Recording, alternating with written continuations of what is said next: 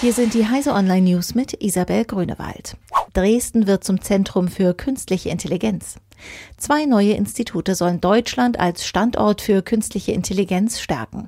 Die Fraunhofer Gesellschaft hat den Aufbau eines Zentrums für kognitive Produktionssysteme in Sachsen angekündigt, das die industrielle Anwendung von künstlicher Intelligenz in den Mittelpunkt stellt.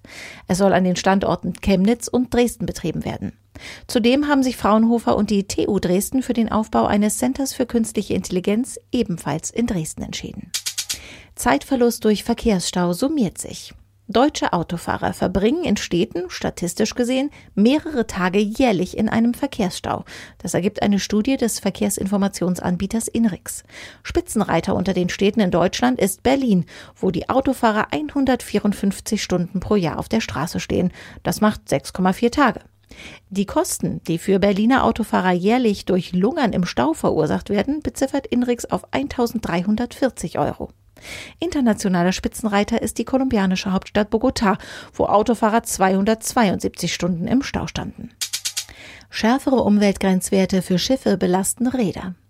Der Grenzwert für Schwefel im Schiffstreibstoff soll ab 2020 weltweit auf 0,5 Prozent gesenkt werden. Gut für die Umwelt. Für die Räder aber wird es teuer.